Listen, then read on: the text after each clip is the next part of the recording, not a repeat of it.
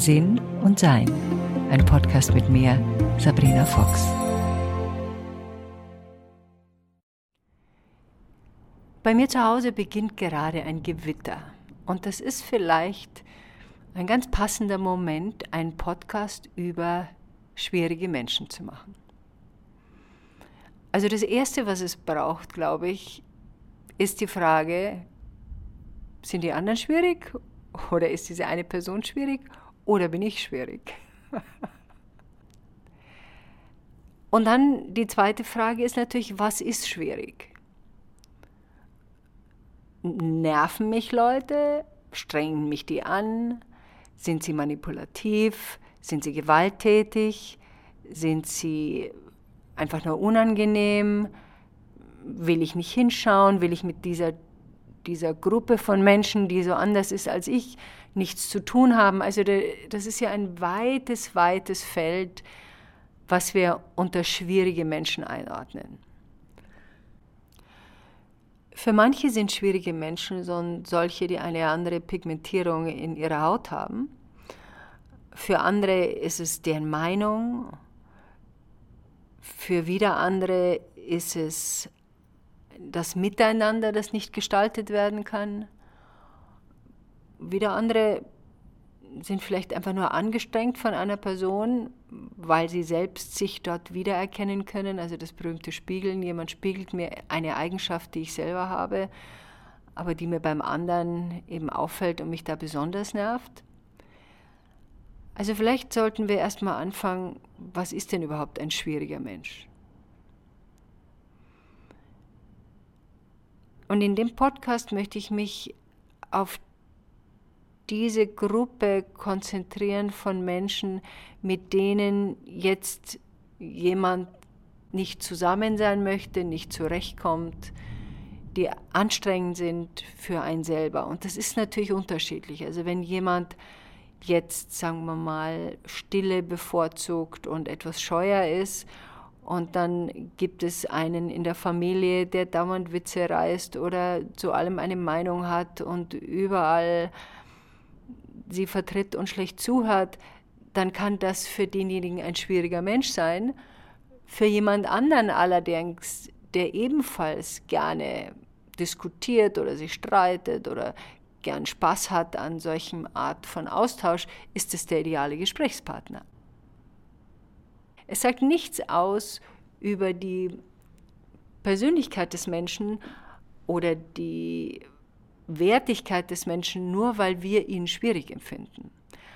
Aber es gibt eben im Leben Situationen und Personen, die anstrengender sind als andere. Was machen wir jetzt damit? Zum Beispiel fand ich früher laute Männer enorm anstrengend. Das hat was mit meinem Vater zu tun, der auch sehr laut werden konnte. Davor hatte ich Angst. Und so habe ich immer versucht, laute Männer zu beruhigen. Vor meinem spirituellen Interesse habe ich das unbewusst getan. Es ist mir überhaupt nicht aufgefallen, dass ich das tue.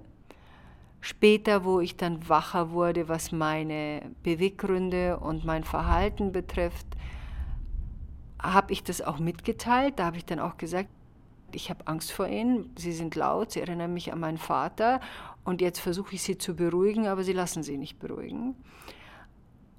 Das war schon der erste große Schritt, weil damit wurde dieses System, dass ich komme mit dir nicht zurecht, weiß aber nicht, wie ich damit umgehen soll, ja, wurde ins Licht gehoben, wenn man so will.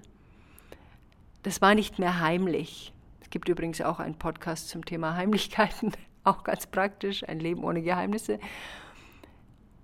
Und da war der erste Schritt, wo ich gemerkt habe, okay, diese Art von Menschen sind anstrengend für mich.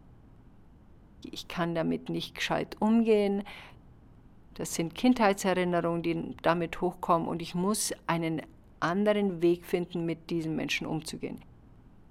Wie ich dann diesen Weg gefunden habe, nämlich es anzusprechen, so wie ich es vorher erzählt habe, verschwanden diese lauten Männer aus meinem Leben. Die hatte ich dann einfach nicht mehr, weil ich glaube, dieser Prozess des Erkennens darüber löst dann bestimmte Prozesse auf, weil ich brauche sie nicht mehr zum Üben. Ich habe damit geübt. Ich bin zu einem Ergebnis gekommen. Das war offensichtlich ein besseres Ergebnis als vorher. Und dann muss ich das nicht mehr weiter üben. Diesen Teil habe ich verstanden.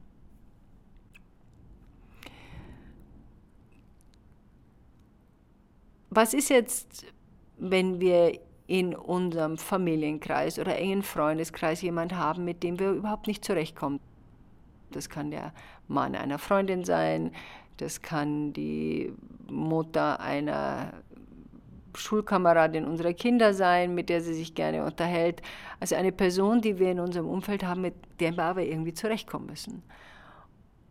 Und da glaube ich, geht es auch wieder darum, erstmal zu begreifen, diese Person, die sich so benimmt, wie sie sich benimmt, sieht die Welt durch ihre eigene Brille.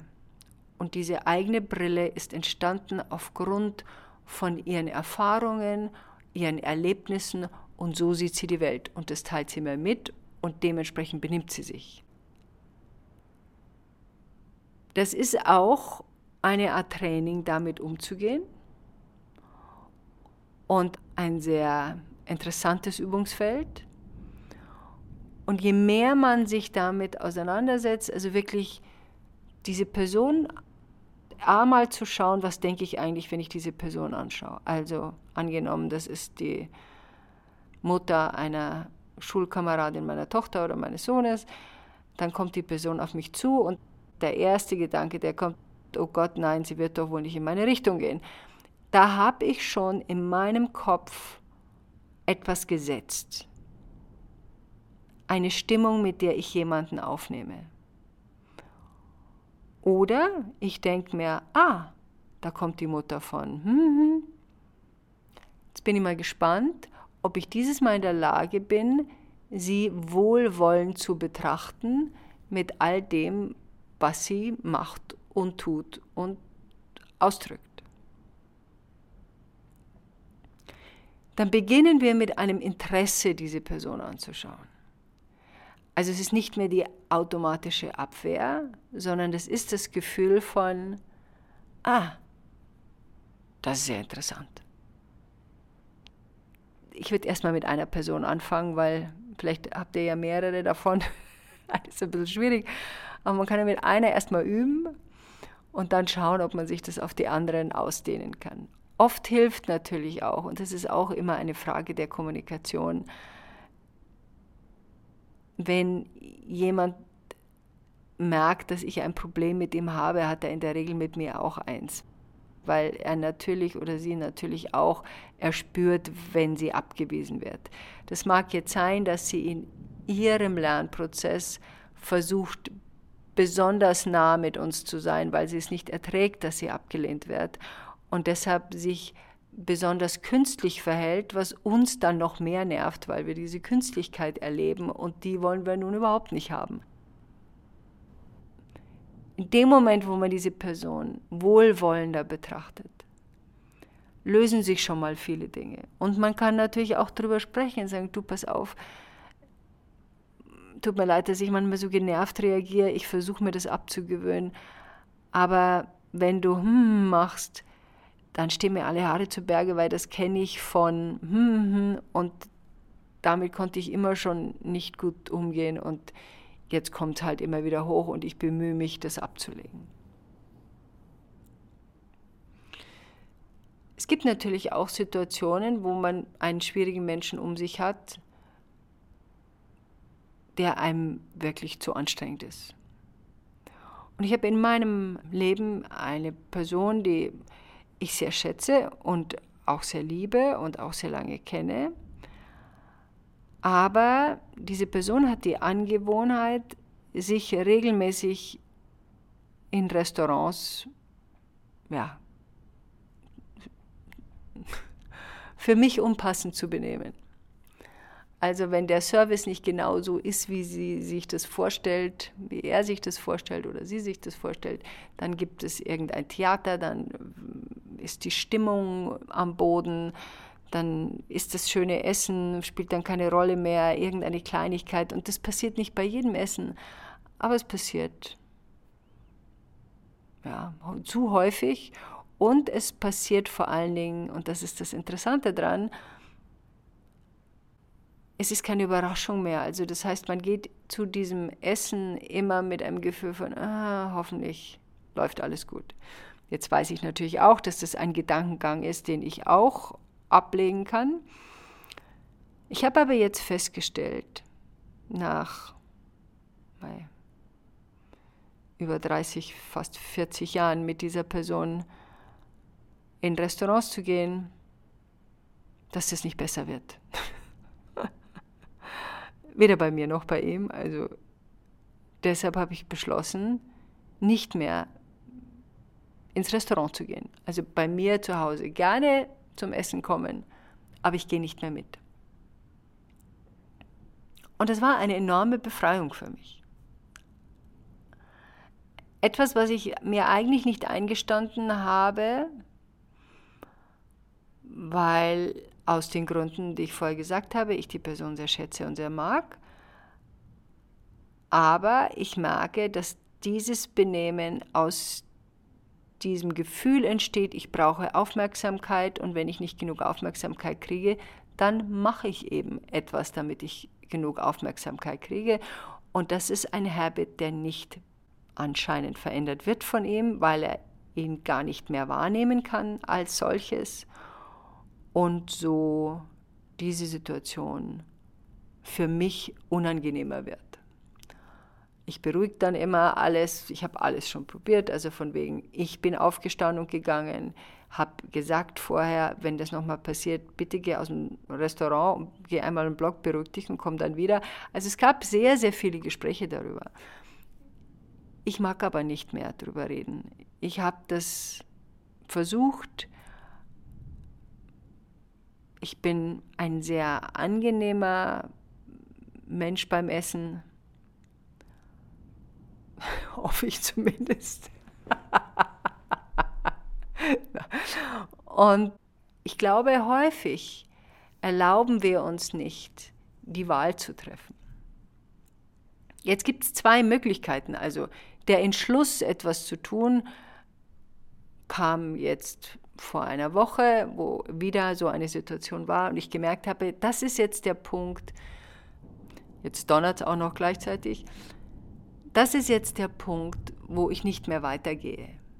Was mache ich jetzt? Es gibt zwei Möglichkeiten, natürlich mehrere, aber jetzt mal zwei offensichtliche.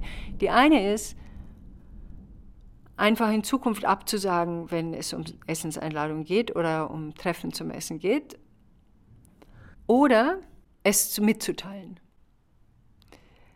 In meiner Persönlichkeit liegt es eher, mich mitzuteilen, weil ich dieses Ablehnen, nein, ich komme nicht zum Essen, dann muss ich mir irgendwelche, dann wird der gefragt, weswegen passt der Termin nicht, dann muss ich sowieso sagen. Also sage ich es lieber vorher. Und ja, es kommt noch ein ganz kleiner Faktor hinzu, das gebe ich auch gerne zu. Es ist immer noch der Versuch, in der Hoffnung, er kapiert es irgendwann einmal. Die Chancen stehen wirklich sehr schlecht. Er ist mittlerweile ein älterer Herr geworden, wie ich ja auch eine ältere Frau bin. Und da sieht es dann nicht mehr so doll aus mit der Veränderung, wenn man sie nicht wirklich entscheidend selbst herbeiführen will. Also habe ich eine E-Mail geschrieben. Ich habe zwei geschrieben. Die erste ist eine kurze, Vielen Dank für hm und Dank für da, da, da, da. Ich möchte dir nur mitteilen, dass ich in Zukunft auf Restaurantbesuche mit dir verzichten werde, dass ich mich freue, wenn du zu mir kommst und wir bei mir zu Hause essen, aber die Dynamiken bei diesen Restaurantbesuchen sind mir zu anstrengend. Und dann stand noch dabei, wenn du dazu Fragen hast, kannst du mich gerne anrufen, dann erkläre ich dir das nochmal. Der andere Brief ist sehr viel länger, da erkläre ich schon vorher. Das und das ist das letzte Mal passiert, das ist wiederholt passiert, ich mag einfach nicht mehr, das ist mir zu anstrengend. Und da habe ich jetzt ein bisschen erklärt, ausführlicher erklärt, wieso ich jetzt zu diesem Schritt komme. Und auch hier nochmal bestätigt, dass es unserer Freundschaft keinen Abbruch tut, aber ich nicht mehr bereit bin, diese gemeinsamen Dinners zu haben. Welchen von den beiden ich abschicke, weiß ich noch nicht. Wahrscheinlich eher den kürzeren. Beim längeren versuche ich immer noch der Person etwas, Anführungszeichen, beizubringen. Guck mal, so macht man das doch nicht. Siehst du das denn nicht? Beim ersten ist es einfach nur ein Statement und falls er wirklich was wissen will, sage ich das zweite, aber es wird sich nicht ändern. Jetzt kenne ich ihn gut genug, dass er das bedauern wird und dass er mich fragen wird, ob wir es denn nicht nochmal probieren können. Jetzt kenne ich ihn aber gut genug, dass ich weiß, dass das sinnlos ist. Trotz allem fand ich es richtiger, falls er wirklich, es kann auch sein, dass er sagt, du, mir soll es recht sein, dann lassen wir das in Zukunft, dann komme ich zu dir zum Essen, so schlecht ist bei mir zu Hause auch nicht. Oder er sagt, er möchte sich doch verändern und dazu müsste ich es natürlich mal wieder ausprobieren. Wir haben aber auch gemeinsame Freunde und dann würde ich vorschlagen, ihr seht, ich plane schon wieder voraus, dann würde ich vorschlagen zu sagen, okay, wenn ich von unseren gemeinsamen Freunden ein Jahr lang gehört habe, da war kein Drama mehr beim Abendessen im Restaurant, dann probiere ich es mal einmal nochmal. Wenn wir Entscheidungen treffen, wie wir uns verhalten wollen, ist es ja oft so, dass wir uns überlegen, was macht das mit dieser Beziehung in der Zukunft? Und ist dann die Beziehung vielleicht, ja, hat einen Schaden erlitten oder verlieren wir vielleicht sie sogar? Oder gibt es größere Streitgespräche anschließend? Das ist natürlich alles möglich. Das riskiere ich auch. Ich glaube, es ist nicht in diesem Fall. Dazu kennen wir uns zu lange. Aber es braucht bei Entscheidungen die Fähigkeit, mit den Konsequenzen leben zu können. Und ich möchte, wenn ich mit Freunden in ein Restaurant gehe, einen schönen Abend haben. Und das bedeutet natürlich nicht, dass jemand nicht mal schlechter Laune sein kann oder mal angestrengt sein kann, sondern es geht darum, um ein kontinuierliches Benehmen, was meinem Eindruck nach aus dem Wunsch genährt wird, aus dem Ego genährt wird, eine besondere Aufmerksamkeit zu kriegen. Dass diese Person nicht in der Lage ist, unauffällig zu sein. Sie muss auffällig sein, weil wenn sie nicht auffällig ist und wenn sie nicht besonders behandelt wird, und egal wie diese Person besonders behandelt wird, ist ihr dann schon wurscht. Hauptsache, sie kriegt Aufmerksamkeit. Und das ist auch etwas, was ich im zweiten Brief reingeschrieben habe. Von meiner Warte aus sieht das so aus.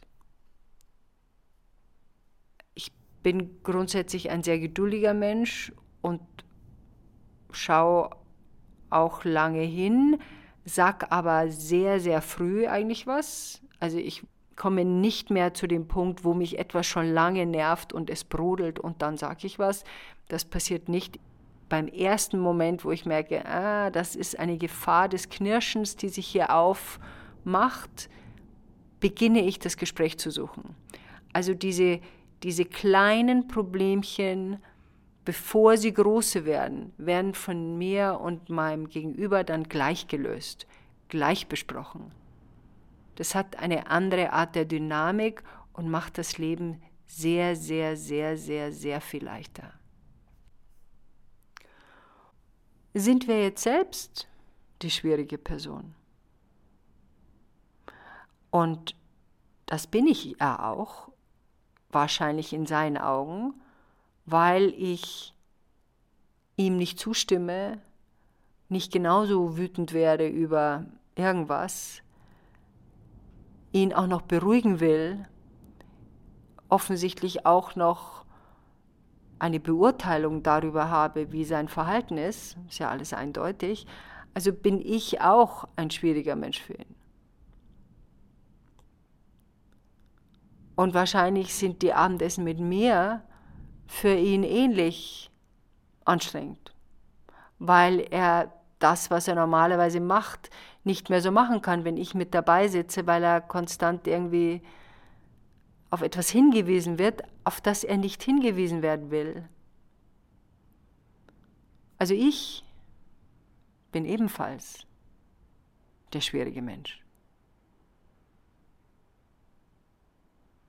Und jetzt habe ich zwei Möglichkeiten.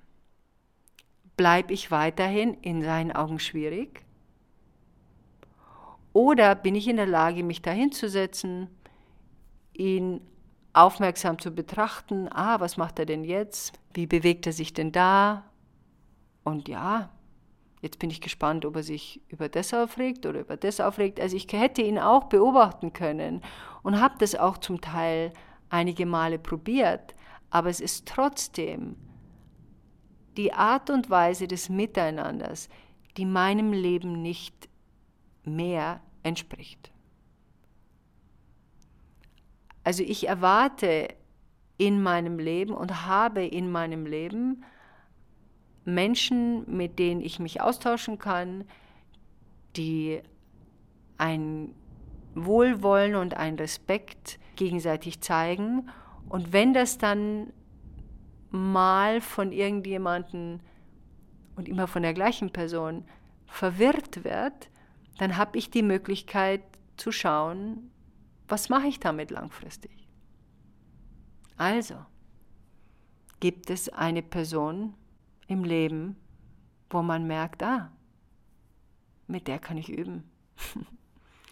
es gibt auch noch einen Punkt, dass viele Menschen, die schwierig sind, und das darf man nicht unterschätzen, der Seelenweg ist ja auch ein wichtiger. Also sprich, ein Bully, der pausenlos mit seiner Macht und seiner Kraft immer wieder sich irgendwo dazwischen drängt und Aufmerksamkeit bekommt, braucht jemanden, der ihm irgendwann einmal Stopp sagt.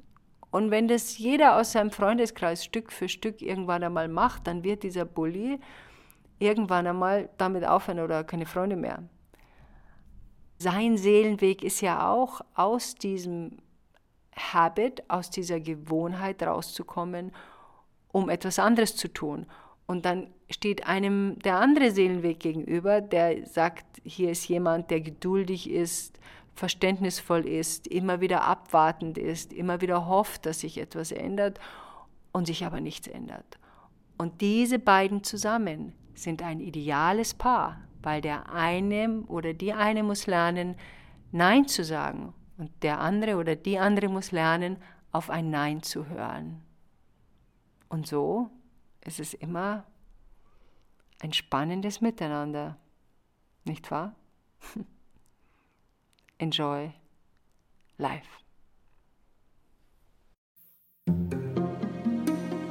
Weitere Informationen über Sabrina, ihre Bücher und Online-Kurse findest du auf sabrinafox.com und sinnsucher.de.